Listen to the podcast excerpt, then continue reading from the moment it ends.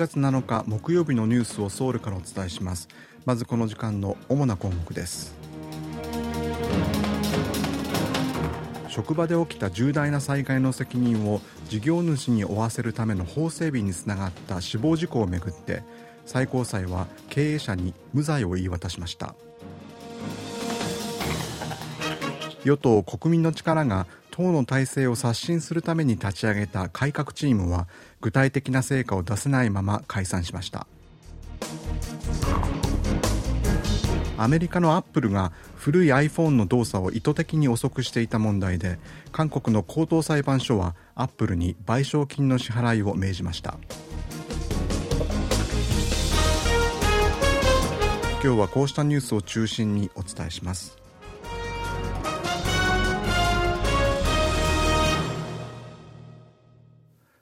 職場での重大な災害が起きた際に事業主を処罰するための法律が制定されるきっかけとなった発電所での死亡事故をめぐって最高裁にあたる韓国の大法院は安全対策を怠った罪に問われていた発電所の経営者に対して無罪を言い渡しました。重大災害処罰法では常勤の労働者が50人以上いる現場で死亡事故などの重大な災害が発生した場合安全対策義務を怠った事業主と経営責任者を処罰できるとしています。大法院は7日産業安全保険法の違反や業務上過失致死の罪で裁判にかけられた韓国西部発電の前代表に無罪を言い渡した2審の判決を確定しました。韓国西部発電が運営するテアン火力発電所では下請け会社に所属していた労働者1人が2018年12月に石炭を運ぶためのベルトコンベアに挟まれて亡くなっています。検察は2020年8月に韓国西部発電の前代表をはじめこの会社と下請け会社の役員ら14人を起訴しましたが1審と2審はいずれも前代表についてはベルトコンベアの危険性を具体的に認知する立場になかったとして無罪を言い渡していました。一方大本院は下請け会社の役員と社員に対しては業務上の注意義務を果たさなかった責任が認められるとして有罪判決を言い渡しました。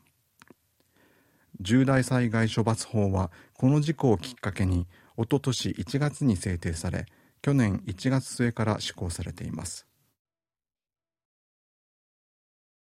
与党国民の力が党の体制を刷新するために立ち上げた革新委員会は現執行部が改革案を拒否したことを受け予定より早く解散することになりました。国民の力は10月にソウルで行われた区長選挙で公認候補が最大野党共に民主党の候補に大敗したことを受け党の体制を刷新するために革新委員会を立ち上げました。委員長を務める四世大学のイン・ヨハン教授は7日委員会の解散を発表しました。イン委員長は来年4月の総選挙で党の議席を増やす方策として党のイメージ悪化につながる議員に対しては出馬を見送ることを要請し得票力のある議員には激戦地の首都圏から立候補するよう求めていました。イン委員長は先月こうした改革案を党の最高委員会の議題として取り上げるよう提案しましたが最高委員会はこれを受け入れず対立が起きていました。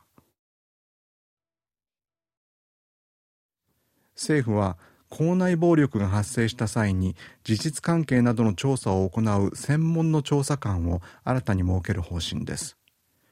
教育部と行政安全部は7日校内暴力への対応における改善案を発表しました。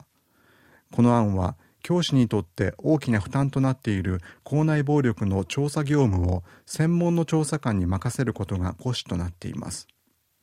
政府は年間の校内暴力の発生件数に基づいて合わせて2700人余りの専門の調査官を配置する方針です。政府は調査の方法を定めたマニュアルなどを策定した後来年3月から専門調査官による調査を実施する計画です。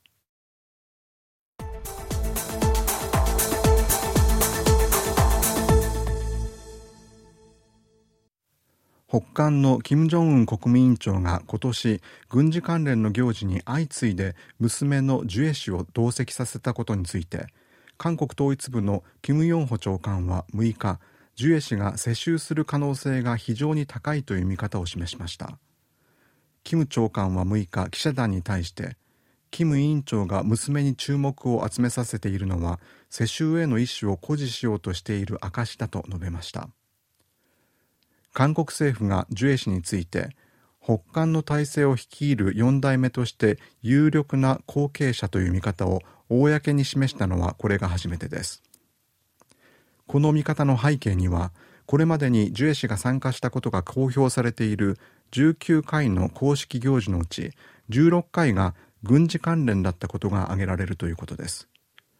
またキム委員長としては自らが後継者として指名された後実際に体制のトップに就くまでの期間が1年余りと短かったことから娘には十分な準備期間を与えるため早めに表舞台に立たせた可能性もあるということです。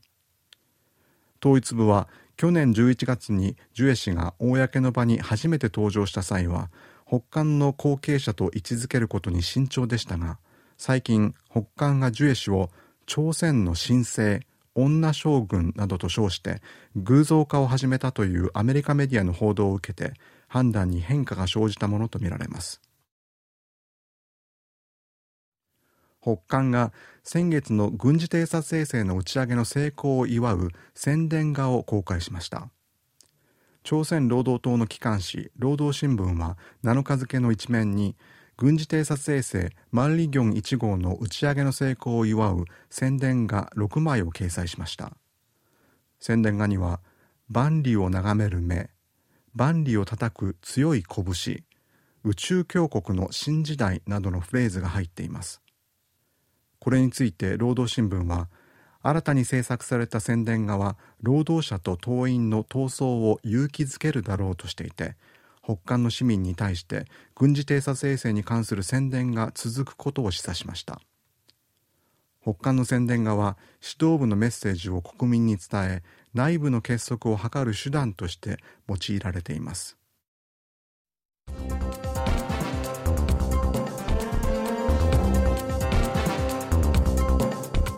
こちらは韓国ソウルからお送りしているラジオ国際放送 KBS ワールドラジオです。ただいまニュースをお送りしています。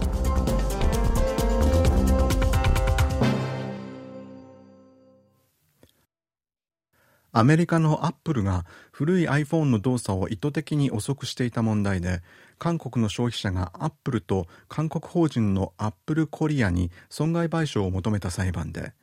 韓国の高等裁判所は賠償金として1人当たり7万ウォンを支払うようアップルに命じました。